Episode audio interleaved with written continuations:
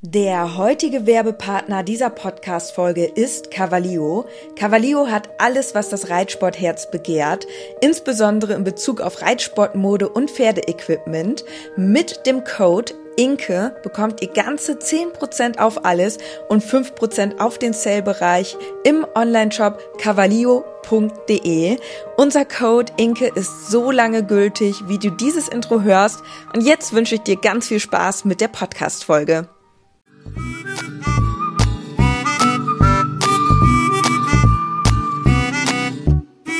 Herzlich willkommen zum Podcast Gepflegter Reitsport mit Inke und Dennis als Team Leo. So, Freunde des gepflegten Reitsports, wir haben es uns wieder gemütlich gemacht, denn wir nehmen jetzt eine neue Podcast-Folge auf und wir sitzen hier beide zusammen, ganz entspannt. Moin Enke, Enke ist ja auch wieder am Start. Hallo. Wir haben uns überlegt, dass wir heute über das Thema Pferdeblogger sprechen. Und zwar in erster Linie, wie es bei uns quasi sich entwickelt hat, aber auch grundsätzlich, worauf man achten sollte, also was wir gelernt haben in dieser Zeit und auch, was wir für Tipps weitergeben können. Also einfach gesagt, wie wird man Pferdeblogger?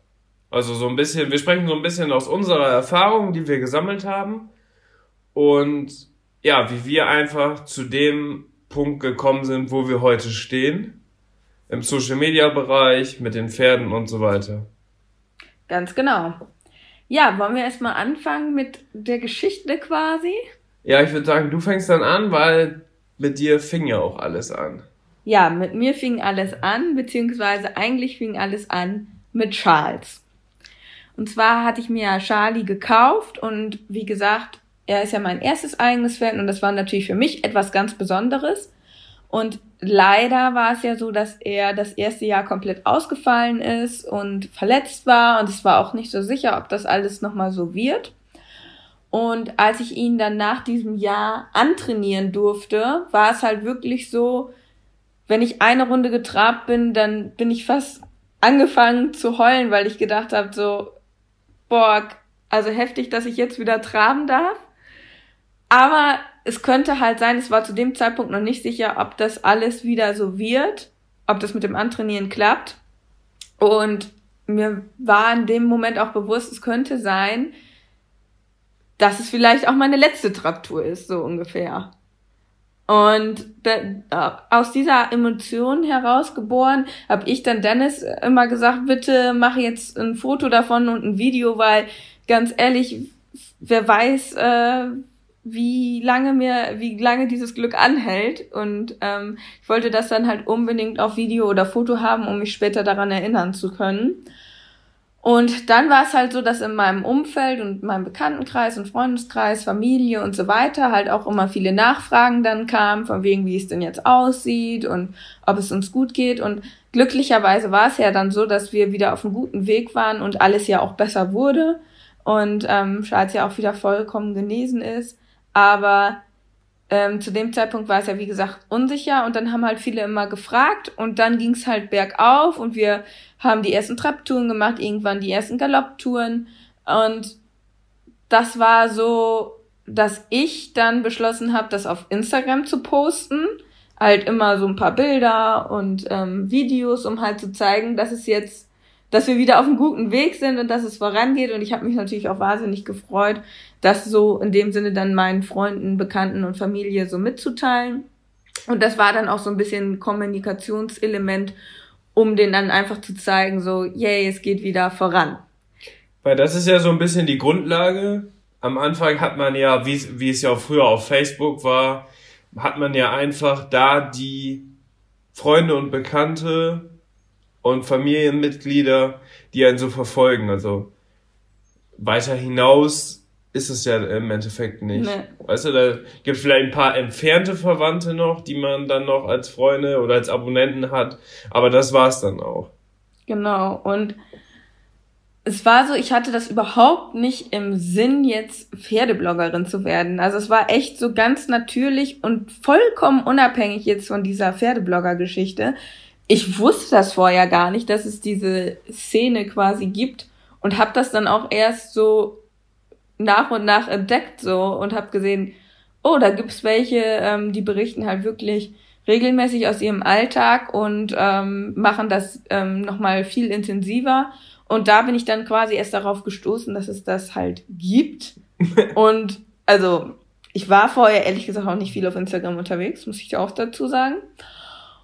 Und ja, dann habe ich halt gemerkt, dass über meinen Bekanntenkreis hinaus halt auch von anderen Leuten das Interesse besteht und dann halt auch unter meine Bilder geschrieben haben oder die geliked haben und so. Und dann habe ich halt auf einmal äh, ja gemerkt, dass auch von außerhalb viel Interesse da ist und bin dann wirklich angefangen, auch mal zu den Bildern so einen kleinen Text zu schreiben, so was aktuell bei uns los ist. Und das war eigentlich so ein ganz schleichender Prozess, sag ich mal. Und irgendwann war es dann wirklich so, dass ich gesagt habe, das ist jetzt eine Art Blog. Also, dass ich wirklich so regelmäßig gepostet habe und halt immer berichtet habe. Und so ein, denke ich, auch so ein Knackpunkt war es dann, als ich mich dann getraut habe, auch so in den Stories vor der Kamera zu reden, ähm, dass man da wirklich auch so eine persönliche Ebene mit reinbringt. Und so hat sich das dann alles bei mir entwickelt. Ja, und dann war es so, dass Dennis dann gesagt hat, ach, das ist ja cool. Und jetzt kannst du gerne weiter erzählen. Ja, ich bin ja parallel dann auch angefangen zu reiten. Ähm, und den Grund wisst ihr ja, das war, fing ja auch mit Charlie an. Und dass ich da quasi im Crashkurs alles gelernt habe. Ähm, und dann habe ich mir gedacht, eigentlich ist das ganz cool. Das könnte ich doch auch machen. Weil irgendwie habe ich, aber da war auch schon so ein bisschen die Idee, aber meine Geschichte ist ja eigentlich ganz interessant, weil ich jetzt erst so spät eingestiegen bin. Also das hatten wir von Anfang an, hatten wir das schon so auf dem Schirm, dass das eigentlich ja schon was Besonderes ist. Glücklicherweise hat es dann auch in sportlicher Hinsicht so gut funktioniert, direkt am Anfang. Ähm, da hätte man ja auch nicht vorher mit rechnen können, dass nee. das einfach so gut funktioniert, dass ich halt in so kurzer Zeit dann so viel gelernt habe. Und das war dann aber auch mega interessant. Und zeitgleich ist es halt so, dass es männliche Pferdeblogger also fast gar nicht gibt. Weißt du? Das ist ja, ja, das ist ja wirklich von denen, die das jetzt wirklich intensiv machen, das sind vielleicht zehn Stück. Ja. So im deutschsprachigen Raum. Und das ist ja schon krass, weil Deutschland ist einfach das Pferdeland Nummer eins und hier gibt es auch die meisten und ähm, die Möglichkeiten bestehen ja. Und heutzutage ist es eigentlich so einfach wie nie zuvor, sich selbst zu verwirklichen. Heißt, selber Fotos und Videos zu produzieren, damit wirklich auch eine große Reichweite zu erschaffen. Früher war das ja gar nicht möglich. Nee. Und Wichtig ist es dann natürlich, vor allem wenn man dann im Social Media Bereich das wirklich intensiv auch machen möchte, dass man sich auch wirklich eine Sparte aussucht. Weißt du, ich hatte früher, da hat man das ja so mitbekommen, ah, viele machen jetzt so, sind in der Fitnessszene unterwegs oder in der Ernährungsszene oder Fashion, Beauty, Beauty Mode, was gibt's noch? Alles Mögliche. Ja, das sind so die größten. Das sind so die größten und das sind auch die, die so angefangen haben mit dem ganzen Social Media Bereich. Und da ist es aber so, da jetzt nochmal wieder neu anzufangen, das ist halt nichts Besonderes. Deswegen muss man wirklich auch, und man darf sich, das ist auch direkt ein Tipp von mir, man darf sich auf gar keinen Fall irgendwie verstellen oder versuchen, irgendwas zu inszenieren, was man selber nicht ist. Weil das funktioniert nicht. Da dachte ich auch so, ja, ich gehe jetzt ein paar Mal ins Fitnessstudio, bin, äh, bin Fußballer, ja, warum mache ich nicht auch so einen Fitnessblog oder so, ne? Ja. Da habe ich mir aber gedacht, nee, also pff, das ist jetzt nicht so meine Lebenseinstellung überhaupt, sag ich mal.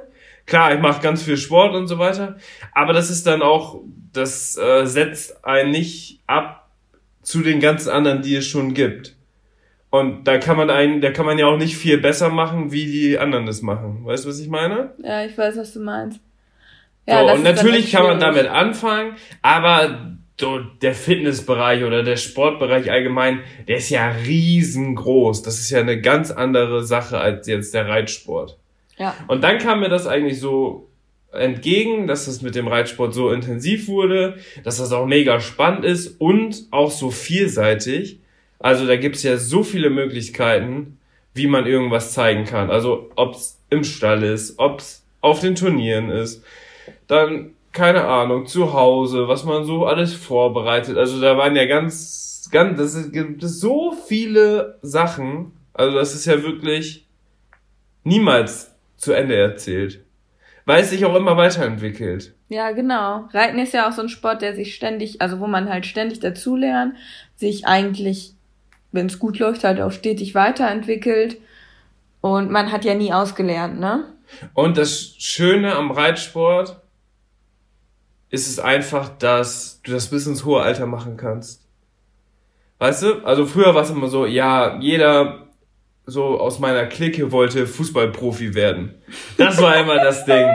Ne, da hat man wirklich alles gemacht. Man ist zu Hause, man hat trainiert, man hat alles, also man, früher war das ja noch so, dass die, dass die Kinder nach draußen gegangen sind und Aktivitäten gemacht haben. Ja. Weißt du, das gibt's ja heutzutage nur noch seltenst. Ja, das stimmt. Weißt du, das ist ja, früher gab's einfach, wir hatten gar kein Handy. Das ist ja schon mega crazy. Also das, äh, das war schon heftig. Und dann gab's so die ersten Handys, damit konntest du aber gar nichts machen. Also, die erste Revolution war das erste Handy mit, mit Kamera. Also jetzt komme ich mir ziemlich alt vor.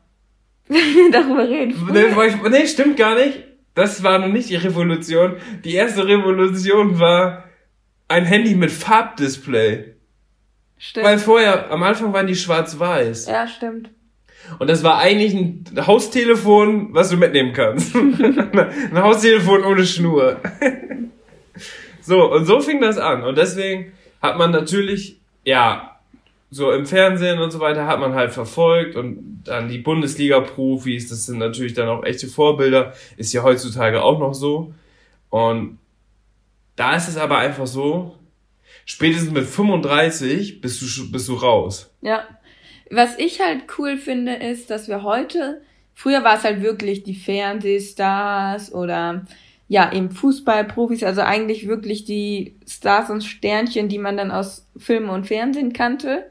Ja. Und heute durch Instagram finde ich es halt total cool, dass man sich halt Vorbilder oder Inspiration suchen kann, die viel näher an einen dran sind, die jetzt nicht Stars unbedingt sind oder Sternchen, sondern die eigentlich ja auch ein Leben führen wie ich und du äh, und man sich so denkt, ach, das finde ich aber toll, welche Werte diese Person vermittelt und man ist so, ich glaube, dass diese Vorbildfunktion hat sich halt eben auch verändert, dass die Leute ähm, sich jetzt wirklich eher Vorbilder suchen, die viel näher noch an den dran sind, so dieses Girl Next Door mäßige, ne? Ja. Und ähm, das finde ich halt irgendwo sehr interessant, weil das natürlich immer, wenn man sowas im Film und Fernsehen sieht, das ist eigentlich ja sehr weit weg von einem selber.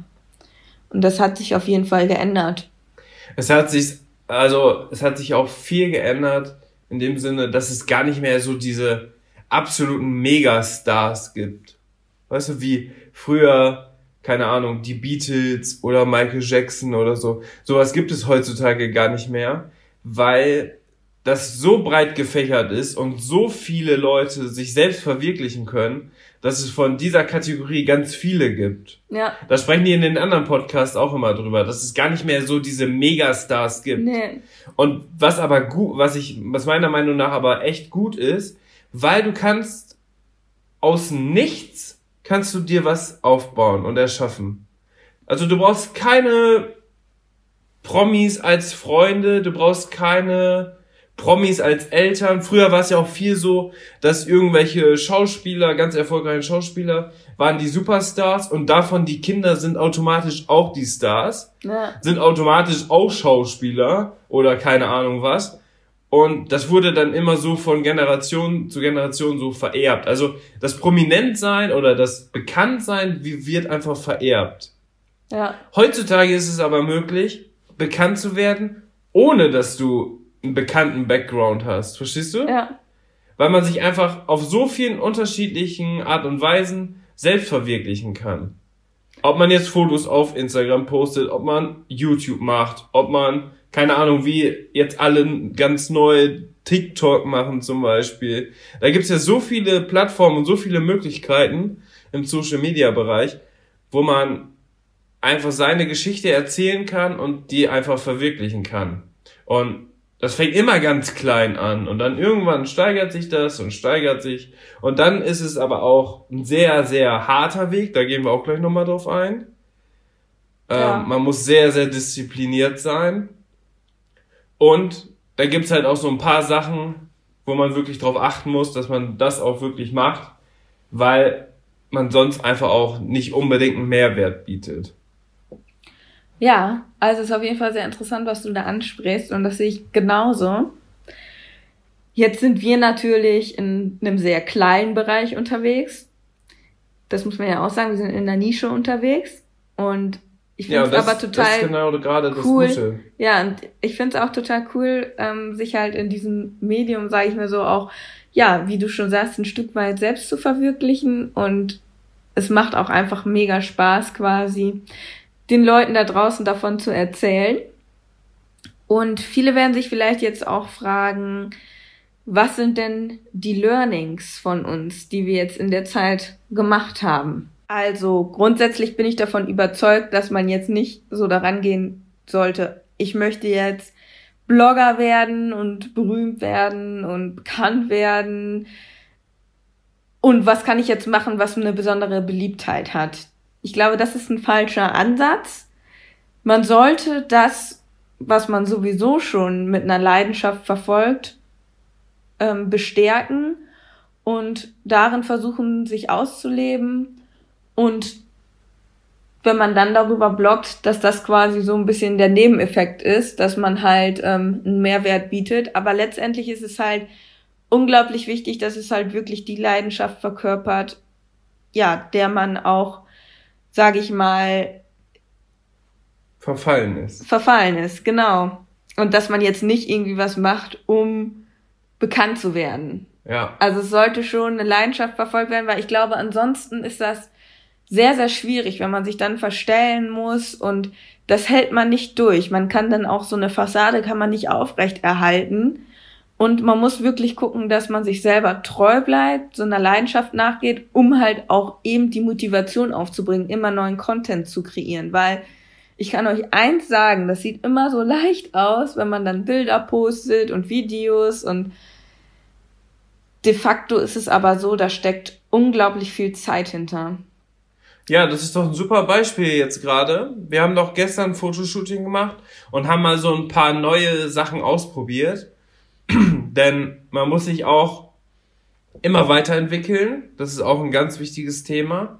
Und da war es gestern auch so. Wir haben jetzt wahrscheinlich, haben wir vier brauchbare Bilder hinbekommen in sechs Stunden. Weil wir einfach mal was ganz Neues ausprobiert haben. Ja. Und in den sechs Stunden hätten wir auch beide arbeiten gehen können. Da hätten wir mehr davon gehabt als jetzt vier Bilder. Deswegen, also da muss man schon wahnsinnig viel Zeit investieren.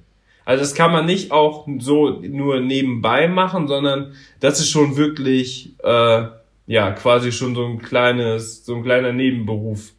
Oder das muss dein Hobby sein, was dich eins zu eins erfüllt und was du wirklich rund um die Uhr in deiner Freizeit machst. Ja, also das ist wirklich mit sehr viel Zeit und Fleiß verbunden. Und deswegen ist es halt eben auch so wichtig, dass man dabei dann eine Leidenschaft verfolgt, weil ansonsten bin ich davon fest überzeugt, dass das in keinster Weise Erfolg haben wird, weil man kann das nicht aufbringen, wenn man da nicht hintersteht. Ja. Und dann gibt es zwei Möglichkeiten. Jetzt auf den Pferdeblogger-Bereich bezogen. Genau. Es ist ja einmal die Möglichkeit, dass du sportlich so erfolgreich bist, dass du bekannt wirst. Und dann so ein bisschen passiv Pferdeblogger bist. Das sind dann meistens die Profi-Reiter, die auch einen Instagram-Account nutzen, einfach um selber ähm, Werbung für sich zu machen und so weiter. Und vor allem auch für die Sponsoren. Und dann gibt es die Leute, die jetzt im Amateurbereich unterwegs sind oder im Freizeitbereich oder im Westernbereich, keine Ahnung, in allen Bereichen eigentlich, die durch äh, persönliche Blogs größer und bekannter werden. Also das ist, das sind die beiden Möglichkeiten. Und da ist es so, es gibt einige, wie zum Beispiel Jessica von Bredo Werndl, die macht das perfekt, weil die verbindet beide Möglichkeiten. Die ist super erfolgreich im Sport und macht aber auch viel Personality auf ihren Account. Weißt du, was ich meine? Ja. Die führt Interviews, die zeigt aus ihrem Alltag einige Sachen und so weiter und so fort. Die macht ihren Sport sehr transparent, was super interessant für ganz viele Leute ist. Ja. Dann gibt es welche, die im Amateursport unterwegs sind, die aber wirklich ganz viele private Einblicke zeigen, ganz viele Sachen zeigen, wie sie alles machen. Und das sind dann die Leute, womit man sich identifizieren kann. Ja. Und, Und es gibt natürlich auch noch den Freizeitbereich, ne? Ja, aber, ja, das ist ja genau dasselbe. Ja. Ja. Genau, wo man dann sieht, oder halt eben, ich glaube auch, dass es für viele ähm, äh, Follower interessant ist, eben diesen Pferdealltag, einfach diesen Alltag zu verfolgen, jetzt unabhängig von der Leistung, weil sie selber aus zeitlichen oder Geldgründen kein Pferd haben können, sich das aber vielleicht immer auch gewünscht haben und entsprechend dann das miterleben können, ohne sich das jetzt selber, äh, ohne das jetzt selber zu leben. Ja, das stimmt auch. Und das, also viele, glaube ich auch von meinen Followern, die sind tatsächlich auch so, dass die sagen, dass sie es total schön finden oder die sagen, ich bin früher mal geritten und jetzt ähm, ja mit meiner Familie und so, da geht das jetzt leider zeitlich nicht mehr. Aber ich finde es total toll, dich zu verfolgen, weil ähm, ja ich so ein bisschen diesen Pferdealltag dann miterleben darf. Mhm. Und ich glaube, das ist ja natürlich auch so ein Wunsch. Viele, viele junge Kinder oder Jugendliche sind ja mal in dem Alter gewesen, wo die sich wirklich auch sehr nach diesem Hobby so gesehnt haben, aber das vielleicht aus unterschiedlichen Gründen nie so ausleben konnten, ne? Ja. Ja. Ja, da kann ich jetzt nicht mitsprechen. Da kannst du jetzt nicht mitsprechen. Nee, ich war ja immer Fußballer. Du warst immer Fußballer, ich weiß. Nee, aber ich kann das schon gut nachvollziehen, weil damals als ich, also es ist ja so, dass man auch immer so ein bisschen guckt, wenn ich jetzt auf Instagram unterwegs bin und die Leute, die ich halt mir angucke und be also bewundernswert finde, sind dann meistens die Leute, wo ich so denke, boah, das Leben, das finde ich irgendwie interessant und das ist spannend zu verfolgen.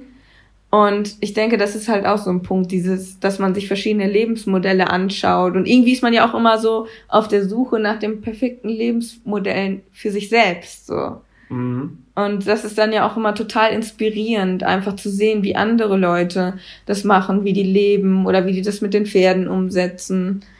Das finde ich halt auch besonders spannend. Eben diese Identifikation. Ja, und da gibt's ja ganz unterschiedliche Voraussetzungen. Es gibt ja welche, die zum Beispiel mit Pferden aufgewachsen sind und vielleicht auf dem Pferdehof wohnen, vielleicht eine eigene Zucht haben oder so. Da ist das ja super interessant mal zu zeigen, so wenn die neuen Fohlen kommen und was man sich dabei gedacht hat und so. Oder man hat gar keinen Pferde-Background, so wie ich oder so wie du als Kind nur ein bisschen. Und dass es dann anfängt erst mit dem eigenen Pferd. Also irgendwann gibt's ja so diesen Startschuss. Und da ist es dann einfach mega interessant, zu zeigen, was man einfach so erlebt. Ja. Und das ist dann auch einfach authentisch und transparent und du zeigst einfach wirklich, wie es ist. Und das ist halt so ein bisschen, es gibt halt einige Blogger, auch bekannte Blogger, die ähm, haben so ein bisschen, die spielen so ein bisschen eine Rolle. Also die sind ein bisschen schauspielerisch unterwegs. Mhm. Heißt, das ist eigentlich unmöglich, dass die so, jetzt sag ich mal, im Alltag auch sind. Sondern für Instagram oder für YouTube oder so schlüpfen die in eine Rolle und spielen das. Ja, dann. aber ich glaube, das ist, glaube, so ein Gerüst fällt irgendwann zusammen. Das ist halt die Frage, wie nachhaltig das ist. Ne? Und bei uns geht's ja so darum, Wir zeigen auch mal, wenn was nicht gut läuft. Wir zeigen, was wir hier so auch zu Hause für einen Quatsch machen und was wir so mit unseren Pferden so machen. Also ein Learning, was ich auf jeden Fall noch dazu sagen kann, ist der Grundsatz, sich selber nicht so ernst nehmen. Am Anfang war es wirklich so für mich, dass ich ganz viel immer nachgedacht habe, so, oh, kann ich das jetzt posten oder ist das peinlich? Und man muss da auch sicherlich eine Hemmschwelle übertreten und das auch erstmal so machen, sich dafür die Kamera zu stellen und zu sprechen. Und das muss man auch lernen. Das kann man nicht von jetzt auf gleich. Da muss man ein bisschen reinwachsen. Aber ich habe zunehmend so ein bisschen gemerkt, ach, ich nehme mich jetzt gar nicht so ernst und auch wenn jetzt dies und das nicht unbedingt perfekt war oder das vielleicht ein bisschen grenzwertig ist, einfach mal hochladen. Ich finde gerade so die Stories auf Instagram, das ist halt, finde ich, ein richtig cooles Medium, weil man da ja wirklich sehr locker sein kann und es ist innerhalb von 24 Stunden nur sichtbar. Das heißt, auch wenn das mal nicht so ein super inszenierter Content war oder man da nicht so äh, zufrieden mit ist, also inszeniert ist das falsche Wort, sondern man vielleicht jetzt nicht so zufrieden damit ist, weil man jetzt irgendwie, keine Ahnung, da gerade einen Pickel oder so hat, dann denkt man so, ja, okay, ist 24 Stunden jetzt online, das sehen zwar ein paar tausend Leute, aber ich nehme es jetzt nicht so ernst, so. Aber dieses Motto verfolge ich noch mehr als du. Ja, das stimmt. Also, bei Inke ist das auch manchmal so. Ich bin auch per perfektionistisch, das steht mir manchmal noch ein bisschen im Weg. Genau, zum Beispiel, ich fahre, eigentlich fahre ich immer. Wenn wir zusammen irgendwo mit dem Auto hinfahren, fahre ich immer. ja. Inke macht dann oft Stories auf dem Beifahrersitz da ist halt so, Inke macht Handy an, guckt so und dann, oh, Haare sitzen, alles klar, dann geht's los. Hallo, wir sind auf dem Weg zum Stall. Heute werden wir dies und das machen oder heute fahren wir zum Turnier und ach scheiße, hab keinen, hab wieder keinen Abschluss gefunden. Nochmal neu. Hallo, wir fahren heute zum Stall, wir fahren zum Turnier und ich freue mich richtig darauf ähm, ah scheiße, jetzt habe ich M gesagt. Und dann ist es wieder aus. Und dann wieder von neu. Und ich sitze dann auf dem Beifahrersitz und denke mir so, okay, komm, jetzt zum dritten Mal. Und einfach, und das ist nämlich das größte das, Problem. mein größtes Problem ist immer den Abschluss zu finden. Jetzt genau. nicht, weil ich mich jetzt irgendwie nicht, vielleicht in dem Moment, weil ich irgendwie, ja, das nicht richtig gesagt habe oder irgendwie doof aussehe jetzt gerade in dem Moment, sondern meistens, weil ich keinen Abschluss finde. So, ja, wir fahren jetzt zum Turnier und äh, mm, das oh. ist, ja, genau, das ist ein Problem, weil du immer und oder M sagst. Und dann heißt, dann hört sich das immer so an, als ob noch was kommt. Ja. Und du findest dann einfach nicht den Abschluss zu sagen, Hi Leute, wir fahren heute zum Turnier. Wir nehmen Bubo und Charlie mit. Wir reiten eine älteres Tour. Viel Spaß. Wir werden nachher das Video hochladen. Schnitt. Ja, vorbei. Das du, würdest sagen, so du würdest sagen, hey, wir fahren zum Turnier, wir nehmen Bube und Charlie mit, wir reiten eine Älteres-Tour. Wir werden nachher die Videos hochladen und ähm, ach scheiße. und dann sind die nächsten 15 Sekunden in der Story schon angefangen und dann denkst du auch so, oh nee, jetzt so ein abgeschnittene Story ist auch doof. Ja, nochmal wieder neu. Ja, das ist tatsächlich noch etwas, was ich lernen muss und was dann äh, ja entsprechend dann wiederholt werden muss. Das ist natürlich dann nicht so cool in dem Sinne. Das muss ich zum Beispiel jetzt auch noch lernen, aber ich merke, dass ich auf jeden Fall schon etwas routinierter geworden bin, quasi vor der Kamera. Am Anfang habe ich immer so gesungen. Also Erinnerst du dich noch daran? Ja. Ich habe immer so, so, jetzt machen wir das und dieses und ah, Charlie war heute so gut, la la la lulu. Da war immer irgendwie so ein Klang mit drin. Ja, ich habe immer komisch. so komisch, komisch, gesungen. Ich weiß auch nicht. Und das ist halt so eine, das ist halt so eine. Das Ver muss man lernen. Das ist halt, ja, aber da, wenn du das beibehältst, dann fällst du, glaube ich, irgendwann in diese Schleife, wo du auch nicht mehr rauskommst und wo du dann wirklich schauspielern musst. Weißt du? Oder wenn du immer so übertriebenst gut gelaunt bist. Weißt du? Du kannst nicht den ganzen Tag übertrieben gut gelaunt sein. Weißt du? Und wenn du Story machst. Und dann weiß man auch, ja, gut, die macht das jetzt so, weil, weil, oder der macht das ja. jetzt so, weil er damit angefangen hat oder die damit angefangen hat und da jetzt auch einfach nicht mehr rauskommt. Und jetzt einfach so ein herrlicher Strahlemann ist und einfach alles immer schön redet und so, ne? Ja. Und dann auf einmal sind da aber auf einmal so Stimmungsschwankungen drin. Und so. Also, das ist halt immer ganz schwierig. Und dann, da muss man wirklich so einen Mittelweg finden und am besten einfach genau die Situation, wie sie gerade ist, aufnehmen, filmen, so als würde man das jetzt sein, und erklären. seiner Freundin oder seinem Freund erzählen. Genau. Und wenn ihr jetzt damit anfangen wollt, das weiß ich jetzt natürlich nicht, aber ein Tipp ist von mir auf jeden Fall einfach auszuprobieren und einfach zu machen. Und sich da auch nicht so ernst zu nehmen. Man kann das auch erstmal so für sich üben und vielleicht das erstmal so speichern. Man muss es ja nicht direkt hochladen, dass man das einfach mal übt, so. Ja. Das machst du ja teilweise heute noch. Dass du auch Stories hochlädst und die dann erstmal speicherst und guckst dir die zu Hause nochmal an und sagst dann auch, ja, okay, dann mache ich das so, mache ich das so. Auch weil zum Beispiel vielleicht dann auch die Internetverbindung in Deutschland leider so schlecht ist, ja, dass man es nicht direkt hochladen kann. Und teilweise, das ist nämlich das Blöde, zum Beispiel auch am Instagram, ist es so, wenn du jetzt eine Story machst und die dauert 20 Sekunden, dann ist der erste Teil der Story ist 15 Sekunden, der zweite Teil ist 5 Sekunden. Der zweite Teil ist aber natürlich ein fortlaufender Satz, wo man den einfach nicht mitbekommt. Wenn du das jetzt hochlädst, hast aber nur wenig Internetverbindung, lädt der automatisch erstmal den kürzeren hoch, weil der ja weniger, weniger Daten braucht. Ja. Weil der ja einfach nur 5 Sekunden lang ist und der andere ist 15 Sekunden und dann lädt das hoch, dann kommst du zu Hause an, guckst und siehst, scheiße.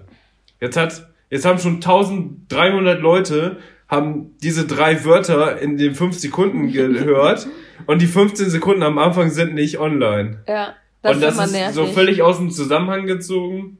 Deswegen muss man auch immer schauen, dass man wirklich das gut vorbereitet, dass es auch dann in der richtigen Reihenfolge kommt. Aber das sind alles so Sachen, die wir gelernt haben im Laufe der Zeit, wie wir es gemacht haben. Und wir probieren auch immer was Neues aus. Das muss man auch. Auch wenn das überhaupt nicht funktioniert und wenn das niemanden interessiert, sich keiner anguckt, überhaupt keine Impressionen gibt. Einfach mal ausprobieren. Ja, man muss immer was Neues ausprobieren. Man muss sich halt auch, das ist so ein bisschen die Kunst, sich immer stetig weiterzuentwickeln. Also man sollte halt nicht stehen bleiben. Und da sind wir jetzt aktuell auch an einem Punkt, sage ich mal, wo ich hoffe, dass wir jetzt einen Schritt weiterkommen. Also ich bin grundsätzlich immer sehr unzufrieden mit allem, wenn ich so meinen Instagram betrachte ich denke immer so, das kann ich besser machen, das kann ich besser machen und ach, das war jetzt eigentlich nicht so gut.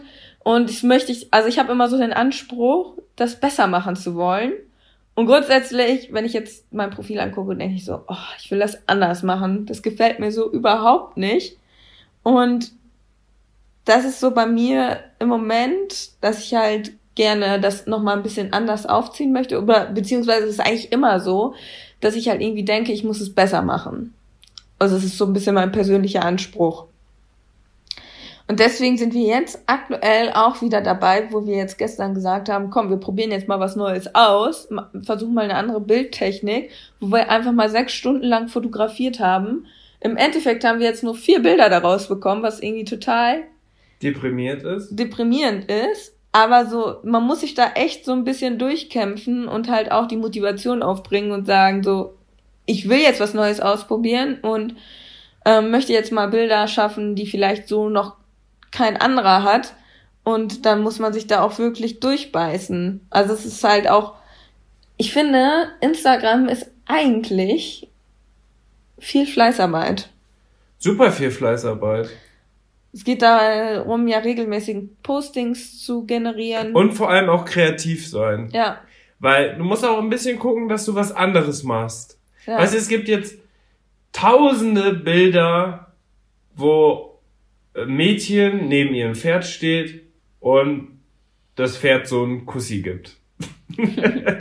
ja. Gibt es. So, das kann man ja mal posten. Aber ob ich das jetzt bei der einen sehe oder bei der anderen, das spielt am Ende keine Rolle. Nee. Weißt du, was ich meine? Deswegen versuchen wir auch jetzt Weil wir, also wir sind ja jetzt bei so einem Punkt angekommen, wo wir schon eine, für diese kleine Sparte Reitsport schon eine einigermaßen große Reichweite aufgebaut haben. Ja. Und wo wir auch merken, dass wir jetzt eigentlich auch nicht mehr so richtig Lust haben, so ganz einfache Bilder zu machen, weil diese ganz einfachen Bilder kann man viel cooler in der Story zeigen, Ja. im Bewegtbild. Weil ein Video sagt nochmal viel mehr aus als tausend Bilder. Genau wie ein Bild mehr sagt als tausend Wörter, ist es beim Video eigentlich genauso gegenüber einem Foto. Ja. Und deswegen versuchen wir jetzt nochmal unser Niveau, was ja von der Qualität der Bilder schon echt, also richtig professionell ist. Also wir machen das ja auch nebenberuflich schon professionell. Aber Zum Beispiel bei uns Es war jetzt in den letzten Monaten das Problem, dass wir relativ wenig Content produziert haben, was sich dann auch in der Reichweite niederschlägt. Das hatte aber unterschiedliche Gründe, ähm, warum wir da jetzt nicht so viel Content produzieren konnten. Fakt ist aber, dass ja wir jetzt vielleicht gute Bilder gemacht haben, aber einfach zu wenig, wo wir jetzt auch wieder mehr Gas geben müssen. Und so ist das auch immer so ein bisschen so ein Up erstens und das, Down. aber zweitens haben wir auch, sind wir auch viel auf andere Leute so eingegangen und haben geguckt, was die so machen und also welche Fotomotive man machen kann und so weiter und so fort und auch vielleicht äh, ja einfach geguckt, welche Möglichkeiten hat man einfach ein Bild neben also einfach so neben dem Pferd stehen und ein Bild machen, ist ja schön ja, und das ist mein und so weiter. Und wir machen das ja dann auch in High Quality, gar keine Frage. Andersherum ist es ja aber nichts Besonderes. Und dann haben wir jetzt zum Beispiel mal ganz kurzfristig dieses eine Video gemacht, wo wir dieses Dressurreiter-Klischee aufdecken. ja. So wie einige Leute glauben, wie Dressurreiter sind und wie das wirkliche Leben ist. Und das war einfach ja so eine spontane, kreative Idee, die super gut ankam. ja. Weil es einfach was anderes ist. Und deswegen muss man immer wieder was Neues ausprobieren, um auch einfach mal was Cooleres so zu produzieren. Das muss einfach mal so was Neueres sein und einfach mal was sein, was nicht jeder macht und einfach auch mal was sein, wo die Leute einfach mit einem Schmunzeln rausgehen, wenn sie das sehen, weißt du? Und das ist ja das, was du gerade gesagt hast. Man darf sie nicht so ernst nehmen, weil das kommt dann doch auch viel cooler rüber, wenn wir da jetzt so ein Quatschvideo machen, aber wo alle denken, ey, guck mal, das könnte es auch du sein. Oder da äh, verlinken welche drunter ihr- ihre Freunde und sagen, hier, guck mal, die erste bist du oder die zweite bist du. Das ist doch einfach mega cool, sowas Ja. zu machen. Also das ist auch mein großes Learning eigentlich von dem letzten Jahr, dass ich wirklich gesagt habe, man muss, man darf nicht zu sehr nach rechts und links schauen, was die anderen machen, sondern man muss halt wirklich gucken, was ist meine Personality, welche Ziele verfolge ich und dass man wirklich auch eigene kreative Ideen verfolgt und eben nicht so ist wie Pferdeblogger XY. Ja, Und da habe ich mir jetzt auch über den Winter jetzt vermehrt Gedanken drüber gemacht, wie wir noch mehr unsere Persönlichkeit rausarbeiten können. Also wie ihr seht, das ist ein stetiger Prozess und man muss sich die ganze Zeit weiterentwickeln. Es gibt nicht so, so machen wir es jetzt und das läuft dann drei, vier Jahre so und das ist das perfekte Konzept, sondern man muss immer die ganze Zeit gucken. Eigentlich, wenn du das Foto geschossen hast, dann musst du eigentlich schon wieder das nächste Foto im Sinn haben und sagen, nee, da mache ich das jetzt aber dann noch besser mit noch einer geileren Idee. Man, also man muss halt echt so ein bisschen den Anspruch auch entwickeln, dass man sich ja immer weiterentwickeln möchte. ja. Und ich glaube, das ist für viele Accounts so ein bisschen das K.O.-Kriterium, dass man halt so wahrnimmt, dass die so ein bisschen, ja, ihren Fluss verlieren und an und für sich seit Jahren einfach nur dasselbe machen. Und dann ist es häufig auch so, dass diese Accounts sich nicht mehr wirklich weiterentwickeln. Also, ja, zum hundertsten Mal zeigen, wie man im Stall das Pferd fertig macht. Das ist halt ein Instrument, was man verwenden könnte, aber es ist halt nichts Neues, weißt du? ja. Ob ich jetzt heute Bube Bandagen drum mache oder Glocken drum mache oder blaue Bandagen drum mache, gucken sich auch Leute an, aber ist halt nicht das, was wir so jetzt für die Zukunft geplant haben. Und das Lustige ist, oder das Verrückte ist, Inke hat eine Präsentation erstellt. 80 Seiten oder Mittlerweile sind es 100. 100 Folien lang, wie wir unsere Arbeit noch verbessern können. Wie wir noch mehr Mehrwert bieten können für unsere Sponsoren. Und vor allem, wie wir besser unsere, unsere ähm, Personality rüberbringen können. Entschuldigung, dass ich dich jetzt unterbrochen habe. Ja, das machst du gerne. Ja. Ja. So bin ich. wie wir halt eben noch mehr unsere Personality rüberbringen können. Und da habe ich jetzt eine ganz intensive Umstrukturierung geplant und deswegen hatten wir gestern auch dieses Fotoshooting, wo wir einfach mal sechs Stunden lang fotografiert haben, um einfach mal was auszuprobieren. Und das ist jetzt, jetzt gerade auch wieder so ein Umbruchprozess, wo ich mich dann aber auch wahnsinnig drüber freue, weil ich muss sagen, das macht dann auch echt richtig Spaß, sich da auch, ja, sich selbst so einen Anspruch zu setzen und eben zu überlegen, wie soll es aussehen, wie soll es sein und diese Ziele zu verfolgen. Also das ist eigentlich auch so ein bisschen das, was für mich den Reiz ausmacht.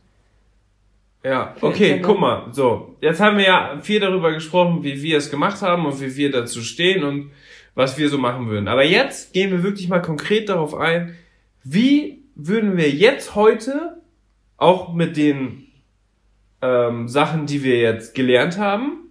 Wir gehen jetzt einfach mal davon aus, wir hätten keinen Instagram-Account.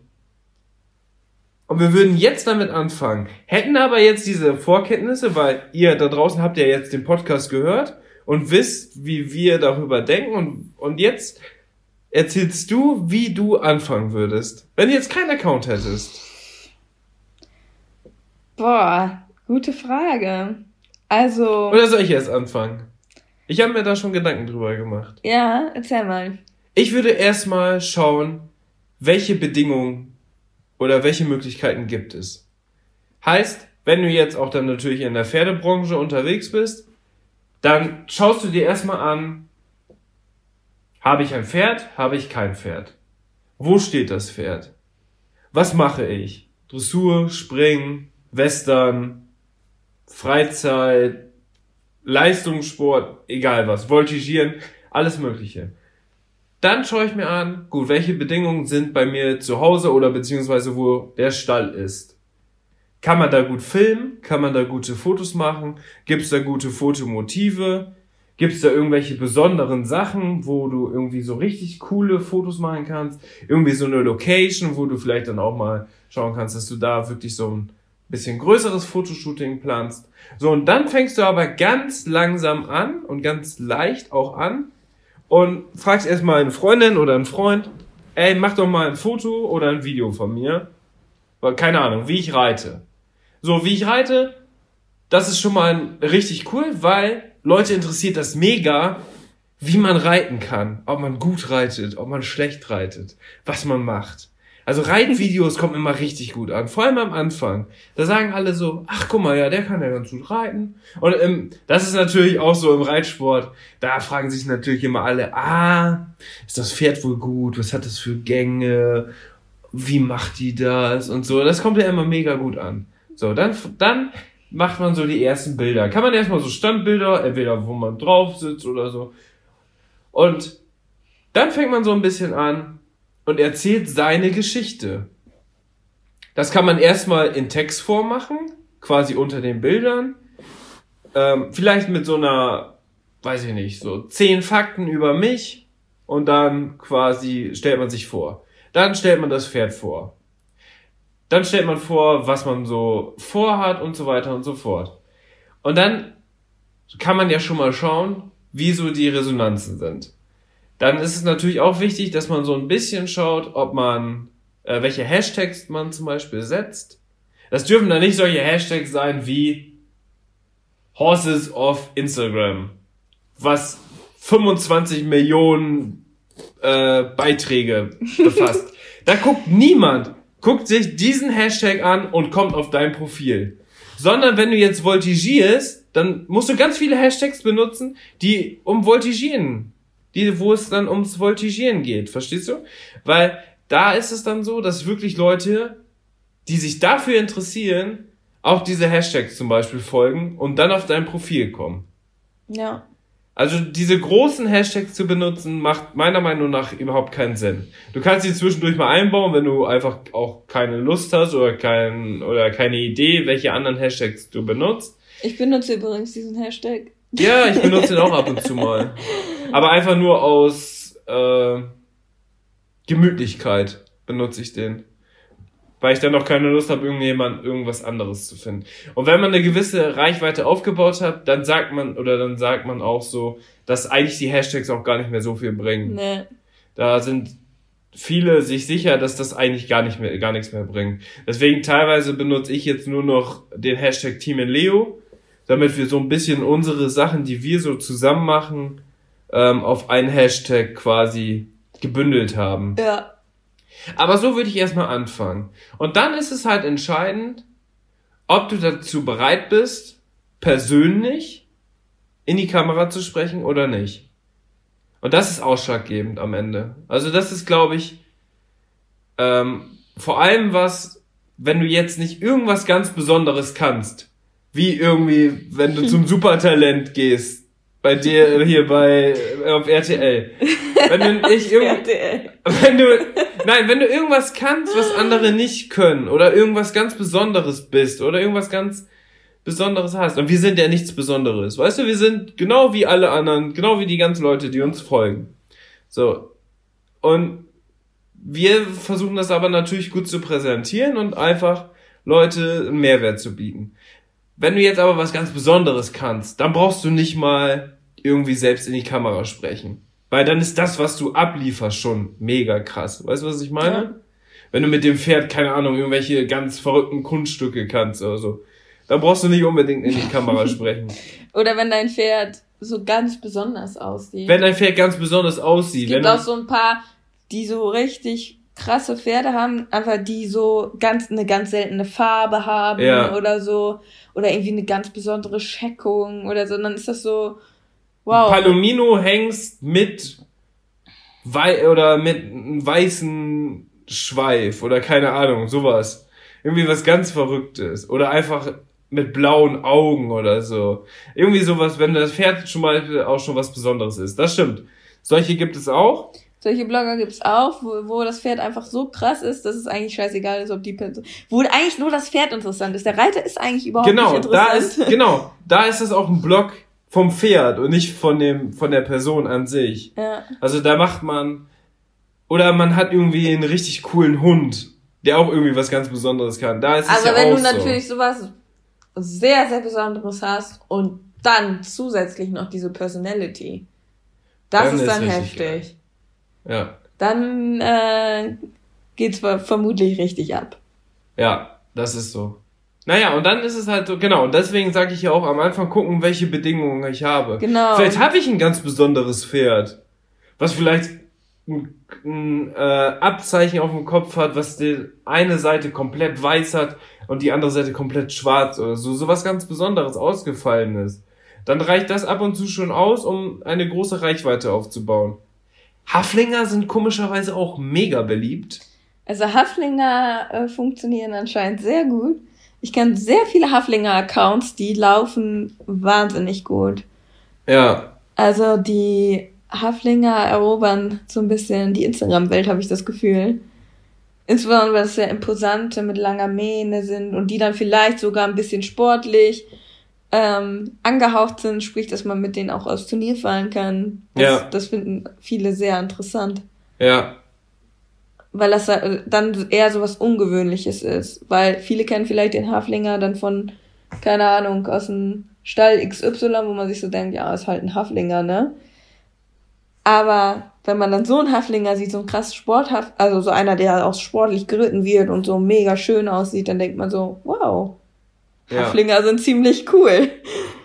Nee, und das ist natürlich dann für Pferdeblogger ist es natürlich super wichtig, auf welches Pferd du hast. Ja. Das ist einfach so. Und wenn du jetzt, ich meine, jetzt zum Beispiel Charlie und Bube bei uns, das sind zwei für uns natürlich super coole, wichtige, wertvolle Pferde. So, ne? Das sind ja einfach unsere Herzenspferde. Aber die haben jetzt ja keine besonderen Eigenschaften.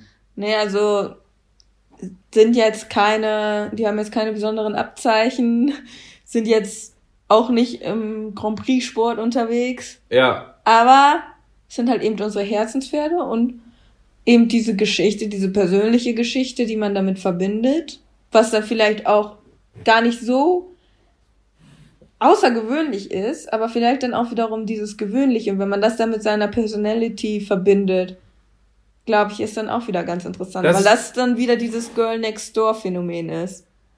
Ja. nein, das, das, ist jetzt mein Lieblingsspruch. Ja, ich merke das wohl. Das ist, nein, aber das ist das, was ich meine. Also das sind jetzt an sich allein optisch oder aus sportlicher Hinsicht jetzt keine besonderen Pferde. Für uns sind das natürlich die besondersten Pferde, die es überhaupt gibt. Aber deswegen setzen wir halt auch den Fokus dann auf die Personality, weil wir so das dann gut rüberbringen können. Ja. Also, weil wir haben nicht die Möglichkeit, ein tolles Pferd so zu präsentieren. So, und andersherum ist jetzt Samurai zum Beispiel dazu gekommen. Und der hat ja schon außergewöhnlich gute sportliche Veranlagung. Ja. Also der hat super Grundgangarten. Das ist super interessant, jetzt den zu verfolgen.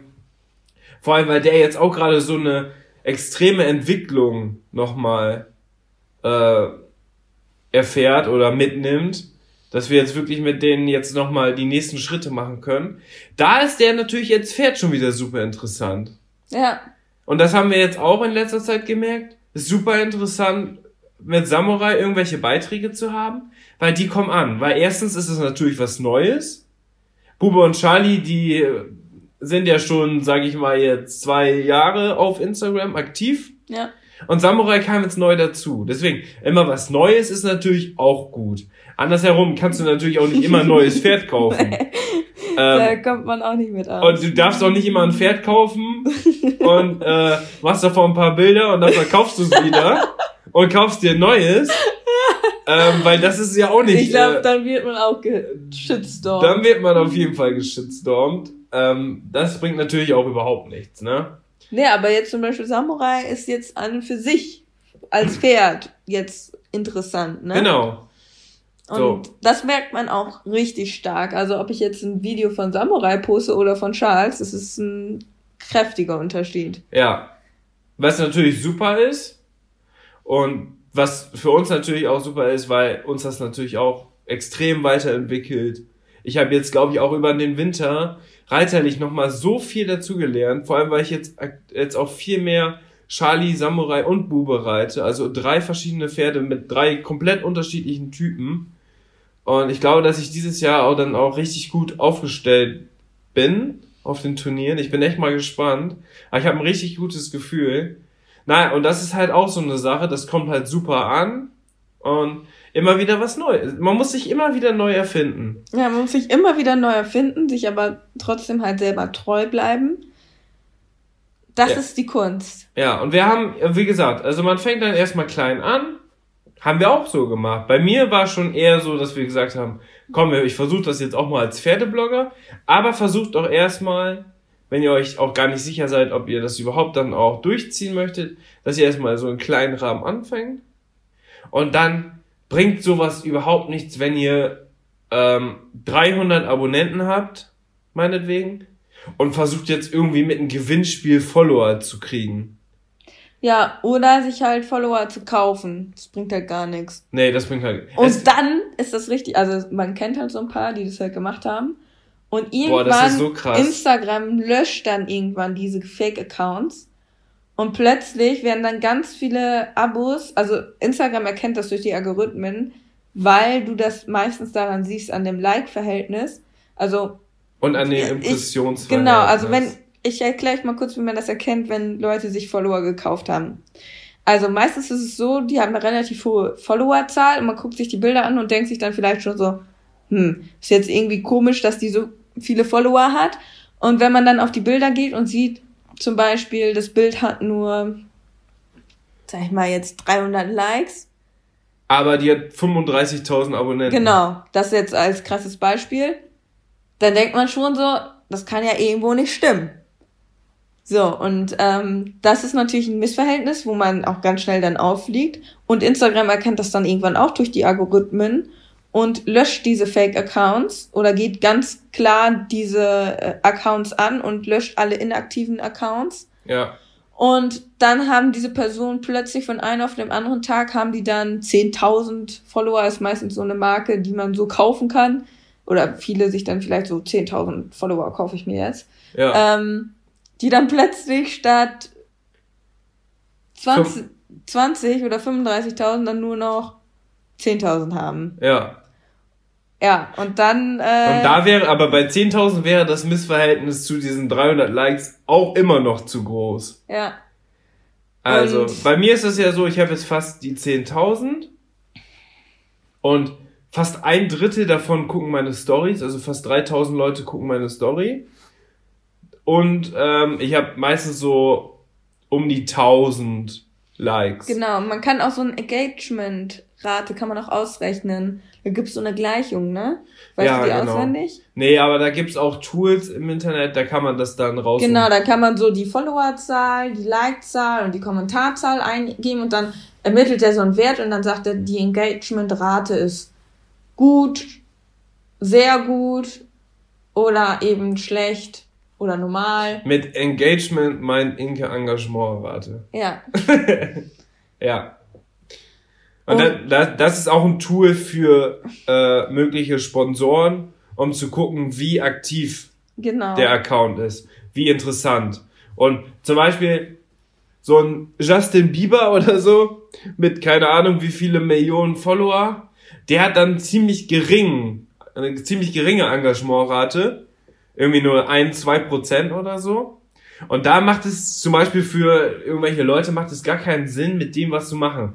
Weil wenn der jetzt, der ist Musiker, keine Ahnung, was der noch so macht, Model, weiß was ich, und dann äh, macht er irgendwie Werbung für eine Versicherung. Kein Mensch würde sich dann eine Versicherung holen, weißt du, was ich meine?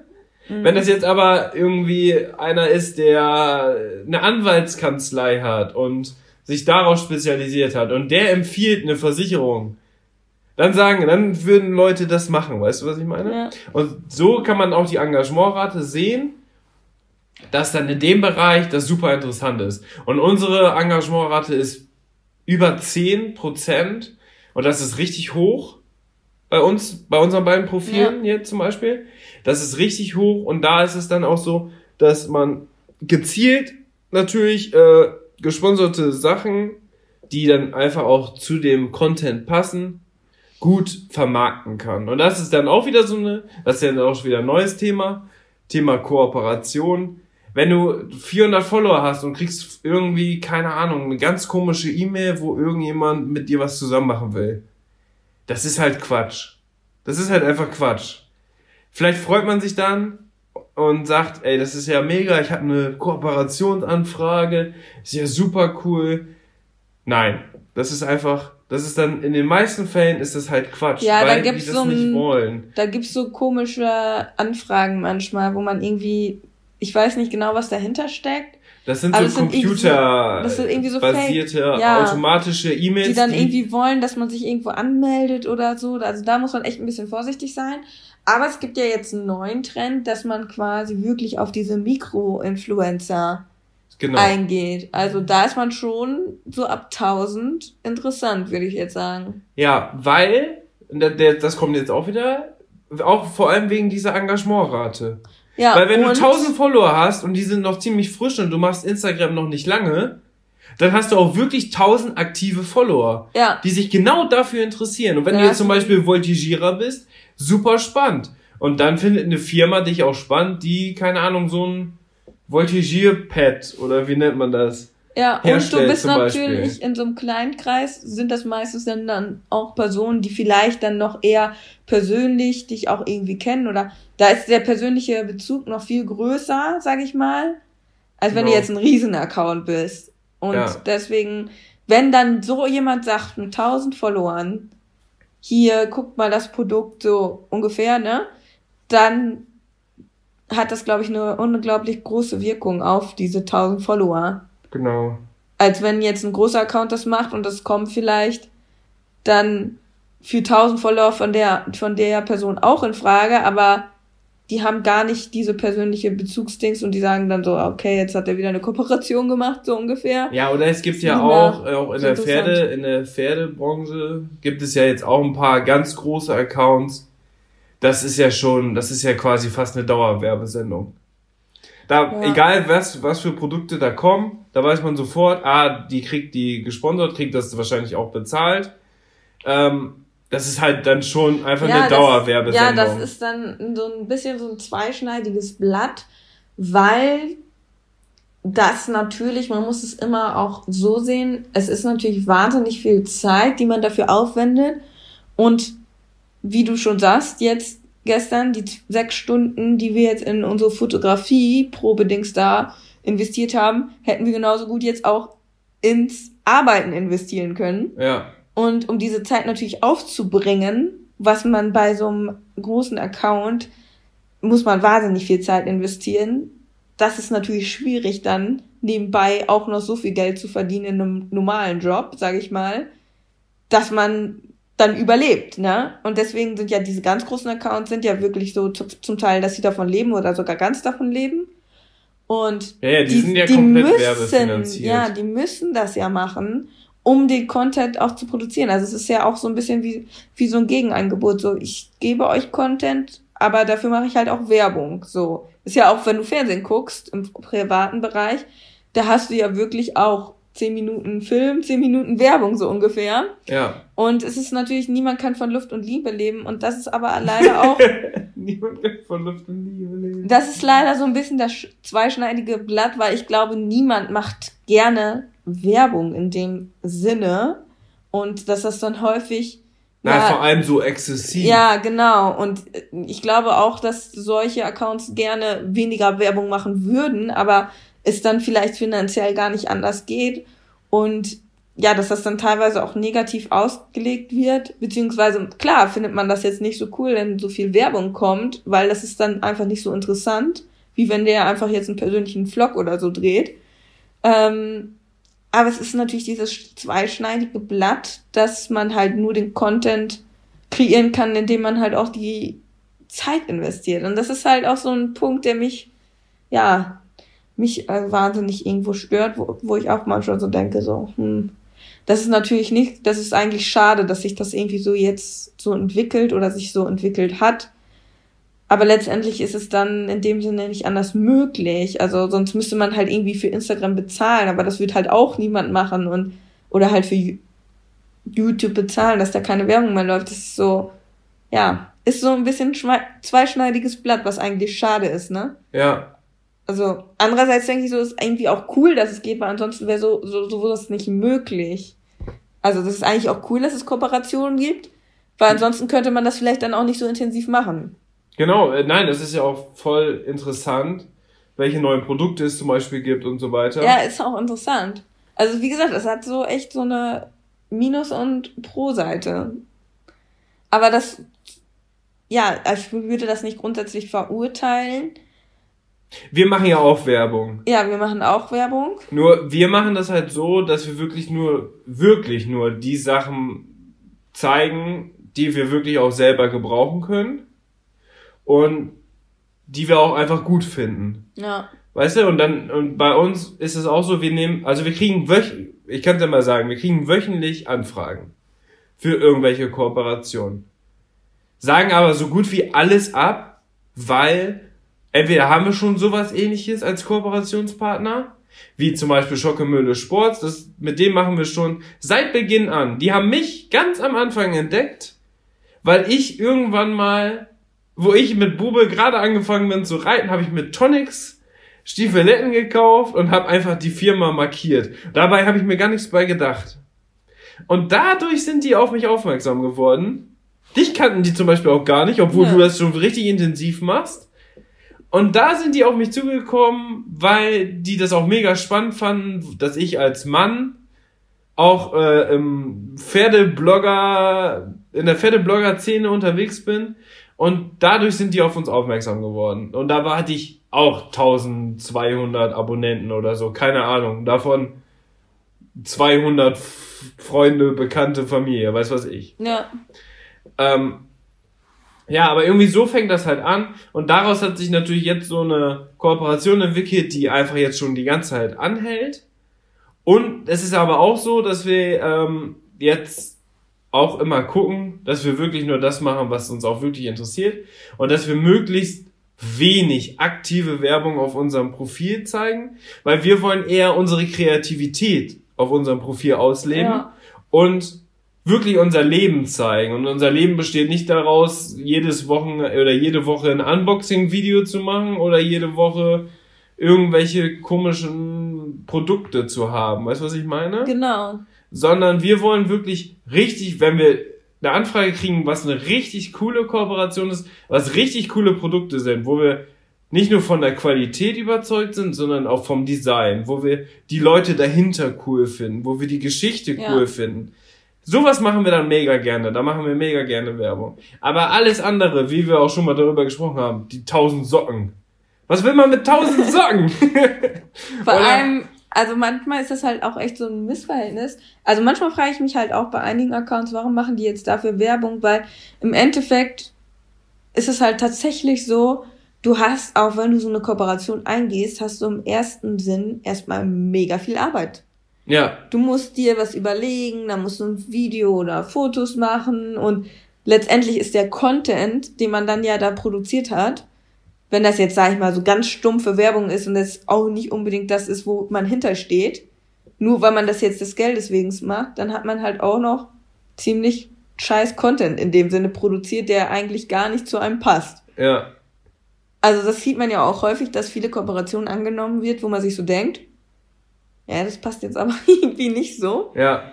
Aber dann, dann da fehlt, also da muss ich sagen, da fehlt mir so ein bisschen das Verständnis, weil ähm, Gut. Glaub, ja, das ist so.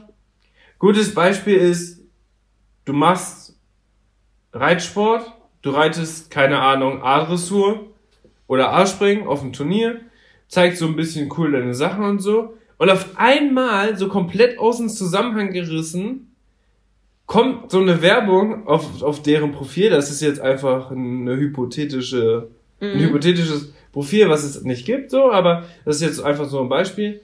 Du machst A-Dressur, A-Springen, hast ein cooles Pferd, hast, keine Ahnung, 8000 Abonnenten oder 18.000 Abonnenten, spielt auch keine Rolle. Und auf einmal komplett aus dem Zusammenhang gerissen, machst du auf einmal Werbung für irgendein Proteinshake oder für irgendein Vitamin, irgendein Vitamin, irgendeine Vitamin-Trinkdose oder so, wo du dann denkst, hä? Wie jetzt? Und was ist das denn für ein Quatsch?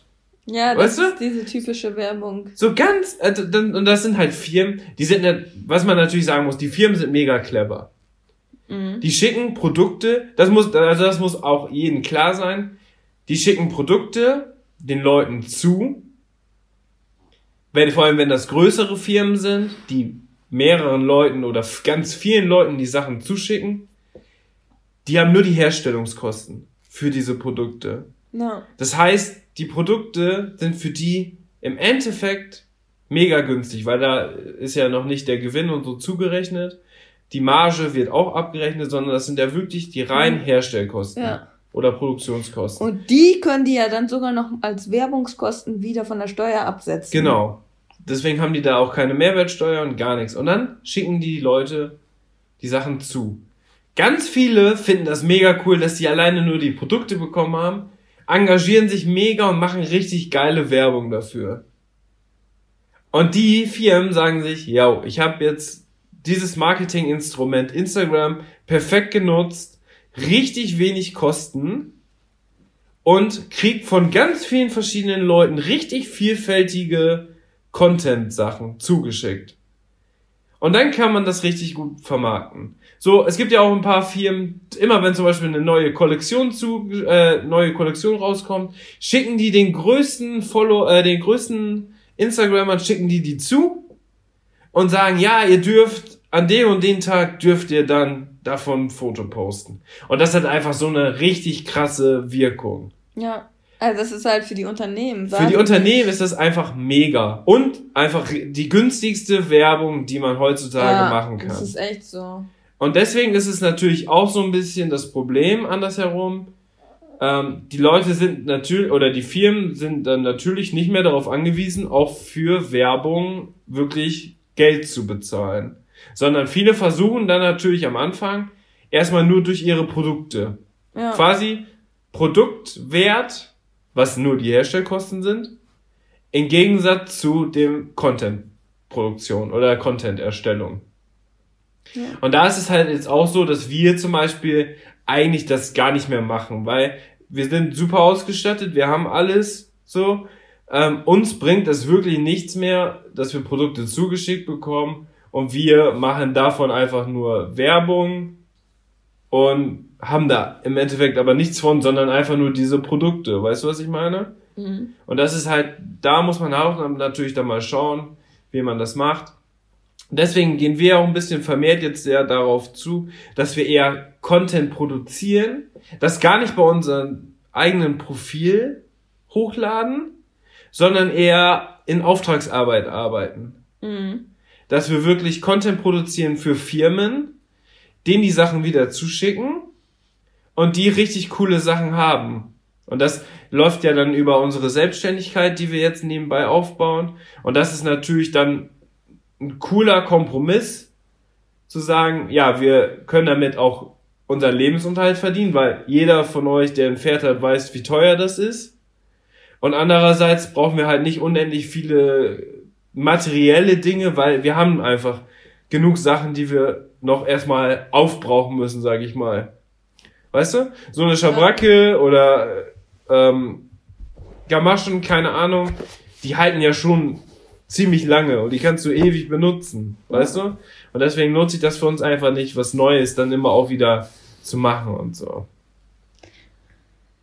Ja, also das Learning oder der Tipp, nimmt auf jeden Fall, wenn ihr jetzt am Anfang seid, nicht immer alles an sofort. Also klar freut man sich, wenn man eine Anfrage bekommt, aber ihr solltet auf jeden Fall selektieren und wirklich euch überlegen, passt das zu mir? Und dann kann das sicherlich auch eine coole Sache sein, dass man Kooperationen eingeht mit Marken, die zu einem passen, wo man zusammenarbeiten kann. Dann ist das ja auch eine coole Sache. Ich glaube, dann bietet das auch irgendwo einen Mehrwert dann auch wieder für die Follower. Ähm, aber man muss halt wirklich selektieren und man sollte eben nicht sich verkaufen. Genau. Und auch immer darauf achten, ob, ob euch das wirklich auch wirklich viel bringt. Ja. Ob, ob das euch auch weiterbringt. Weil es soll am Endeffekt soll es ja Mehrwert für beide Seiten sein. Ja. Und da ist es ja auch so, wenn du jetzt, weiß ich nicht, 2000, 3000 Follower hast, machst das alles schon richtig gut, ähm, machst auch guten Content, hast vielleicht noch eine Freundin, die Fotografin ist, so Hobbyfotografin und die macht super coole Fotos und dann kriegt, kriegt ihr eine Anfrage oder du kriegst eine Anfrage hier, wir haben neue Produkte, wir sind ein kleines Unternehmen. Das schreiben immer alle, auch wenn sie große Unternehmen mittlerweile sind. Wir sind ein kleines Unternehmen. Hier, wir schicken euch die Sachen zu. Wollt ihr dafür nicht mal Werbung machen? Klar. So, dann sagt, ihr sofort, erste Kooperationsanfrage, mega geil, nehme ich an. Dann macht ihr für, keine Ahnung, Firma XY macht ihr Werbung, die eine Schabracke, eine Ohrenmütze und Bandagen haben. Dann sagen sich natürlich alle anderen Firmen, die bekannter, größer und qualitativ hochwertigere Sachen haben, ja gut, die machen mit der Werbung, mit der Firma schon. Ja. Ähm, das ist für mich jetzt uninteressant. Ja. Weißt also du, sobald ihr was annimmt, seid ihr auch für ganz viele andere Sachen raus. Ja. Aber dann sagen die sich, ja gut, die machen ja damit schon was, dann brauchen die ja mit uns nichts mehr machen. Ja. Dann brauchen wir die gar nicht anfragen. Weil wenn die damit was machen, das passt auch nicht zu uns, dann ist das halt so. Ein gutes Beispiel, jetzt ganz zum Schluss nochmal, ist, dass wir schon mal auch eine Kooperationsanfrage bekommen haben für einen Sattel. Oder für mehrere Sättel. Dressur- und Springsättel. So, in erster Linie dachte man so, geil. Richtig krass. Cool, so, yay, Sättel. Also ist ja mega geil, wenn man Sättel gesponsert bekommt. Ja. Und dann kriegst du so, keine Ahnung, drei Sättel und die, die alle drei zusammen haben vielleicht sogar einen Wert von 4000, 5000 Euro. Ist ja mega krass, denkt man sich. Aber das war halt so, dass die Sättel halt nicht nicht unbedingt uns so gut gefielen. Und es letztendlich auch so war, ja, wo ich so gedacht habe, okay, ich habe jetzt meinen ähm, Dressursattel, den ich damals auch gut bezahlt habe und so, von dem bin ich mega überzeugt. Und jetzt soll ich diesen anderen Sattel nehmen, krieg den zwar geschenkt, aber bin da jetzt muss nicht dafür Werbung machen. muss dafür Werbung machen, bin da jetzt aber vielleicht kann ich da gar nicht so gut drin sitzen, weil das war jetzt nicht, also ich hatte, wir hatten da halt Bedenken. Ähm, das war da, nämlich nur so ein Mittelklasse-Sattel. Ja, kann da vielleicht gar nicht so gut drin sitzen und letztendlich will ich dann da keine Abzüge machen und jetzt mit dem Sattel, mit dem gesponserten Sattel reiten, wenn ich da eigentlich nicht gut drin reiten kann und viel lieber eigentlich in meinem alten Sattel reiten würde. Und so muss man natürlich auch abwägen. Aber im ersten Moment hat man natürlich so gedacht, so krass, geil, Sattelsponsoring, das ist ja mega Jackpot so. Aber letztendlich äh, muss man natürlich es ist nicht immer gut, alles neu zu kaufen und sonst Im, was, im, sondern. Im Endeffekt äh, ist das ja das größte Produkt, was man gesponsert kriegen kann ja, im Reitsport. Ja. Aber das muss dann natürlich auch wirklich passen und man muss sich halt wirklich fragen, bietet mir das jetzt wirklich einen Mehrwert, wenn, wenn ich jetzt diese Sättel gesponsert kriege? Ja, und in unserem Fall war es halt so, du hast einen Prestige-Shuttle. Ja der auch noch gut erhalten ist, war ist natürlich gebraucht, aber ist gut erhalten, bist ja, gut damit zusammengekommen, ist fürs Pferd passend äh, angelegt und so weiter und so fort. Ich habe einen Passiersattel gehabt jetzt in der Dressur, der ist jetzt nicht mehr gut, also den haben wir jetzt auch aussortiert. Aber grundsätzlich wäre das jetzt für uns persönlich eher ein Rückschritt gewesen, weil wir eigentlich was Besseres schon haben, und was Schlechteres, aber Neueres angenommen hätten. Ja. So. Also der Prestige-Shuttle von Inke, der ist einfach noch gut. Den kann man gut verwenden. Und wenn wir jetzt dann was Neues haben wollen, dann muss das natürlich besser sein als der Prestige-Shuttle. Und das wäre ja dumm, wenn man was annimmt und macht aber dadurch automatisch eigentlich eher einen Rückschritt, muss aber gleichzeitig dafür noch Werbung machen und damit einen Namen für stehen und so weiter und so fort.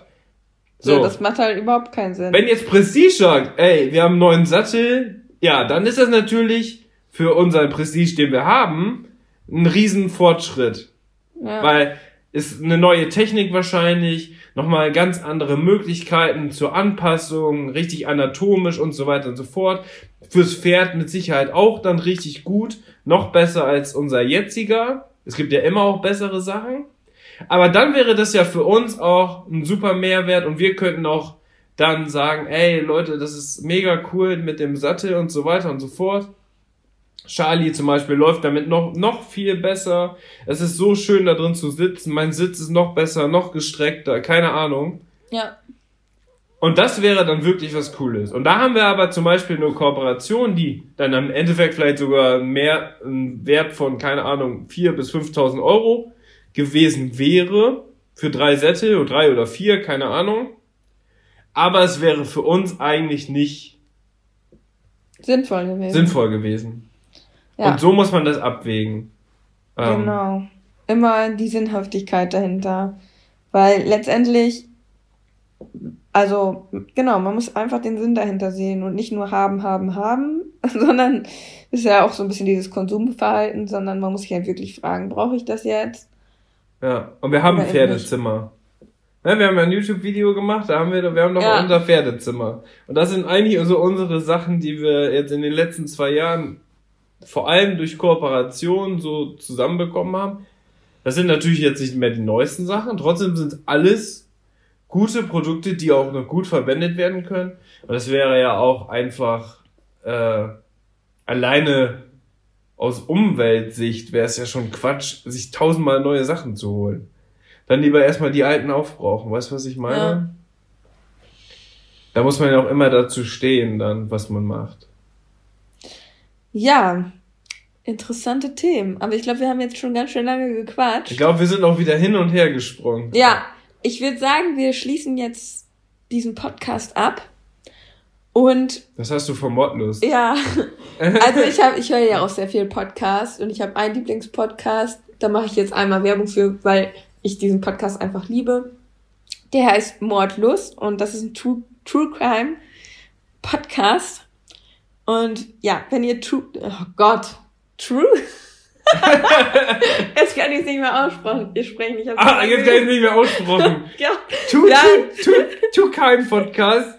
True Crime Podcast. Wenn ihr True Crime mögt, Leute, dann hört da unbedingt mal rein. Also ist jetzt ungesponserte Werbung, wirklich jetzt. Einfach nur mein Ding. Und da sagen die am Ende immer abschließen. Und dann kommt so ein Schlüsselgeräusch. Das ist schon cool. Schon, das ist schon cool. Ein cooles ähm, Ach, ich ja. wollte eigentlich nur sagen, ich dass wir gerne ja noch mal im halben Jahr wieder über diese Thematik sprechen können und darüber sprechen können, wie wir uns jetzt vielleicht auch weiterentwickelt haben. Und vielleicht hat sich bis dahin auch wieder einiges geändert. Es ändert sich ja auch viel in den sozialen Medien und es wandelt sich alles. Wir können dann auch gerne mal über TikTok reden und so weiter. Also ich glaube, das Thema lässt auf jeden Fall noch weiteren Gesprächsstoff offen. Genau, vielleicht ist Instagram ja auch gar nicht mehr Number One im halben Jahr. Weiß man nicht, ne? Weiß man nicht. Aus dem Grund machen wir auch den Podcast, weil wir da so ein bisschen auch verschiedene Medien bespielen. Aber das wäre dann schon der zweite Schritt. Also wie gesagt, im ersten Schritt erstmal langsam anfangen, Fotos und Videos machen, sich überlegen, ob man persönlich vor die Kamera geht oder nicht. Oder ob man irgendwas Besonderes hat. Ja. Und im zweiten Schritt ist es dann wirklich auch, die Medien breiter aufzustellen. Mit YouTube, TikTok, Spotify, Podcast. Keine Ahnung, was es noch alles gibt. Naja, und eine Sache noch. Es hat mir mal jemand geschrieben, das ist vielleicht jetzt ein gutes Schlusswort. Ähm, ja, ich, also wie kriege ich denn mehr Follower? Ich verstehe das nicht. Ich mache auch mega die coole, mega die coolen Sachen. Auch so ein Pferde-Instagram-Account, ne? Ich mache mega die coolen Sachen, aber es irgendwie funktioniert das alles nicht. Da gehe ich da aufs Profil. Kein Profilbild und das Profil ist auf privat gestellt. Ja.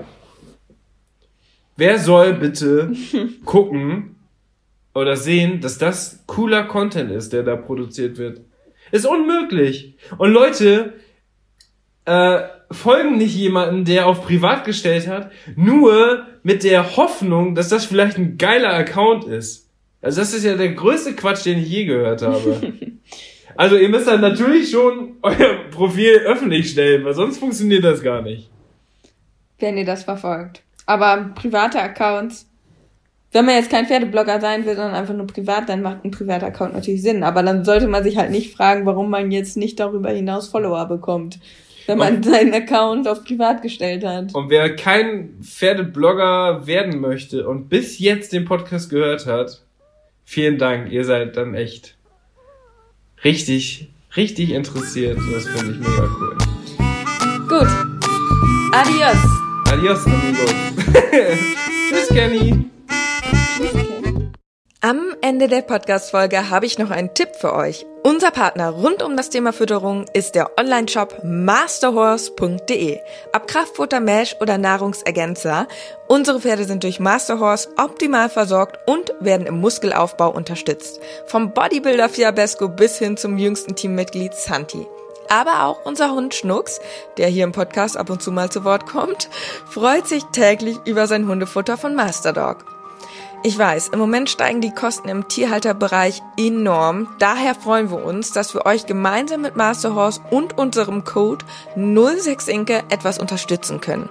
Denn ob Pferde oder Hundefutter, mit unserem Code sparst du ganze 10 Euro auf deine Bestellung. Der Mindestbestellwert ist 50 Euro und der Code 06inke ist so lange gültig, wie du dieses Outro hörst. Wir hören uns in der nächsten Podcast-Folge wieder. Bis dahin, Ciao.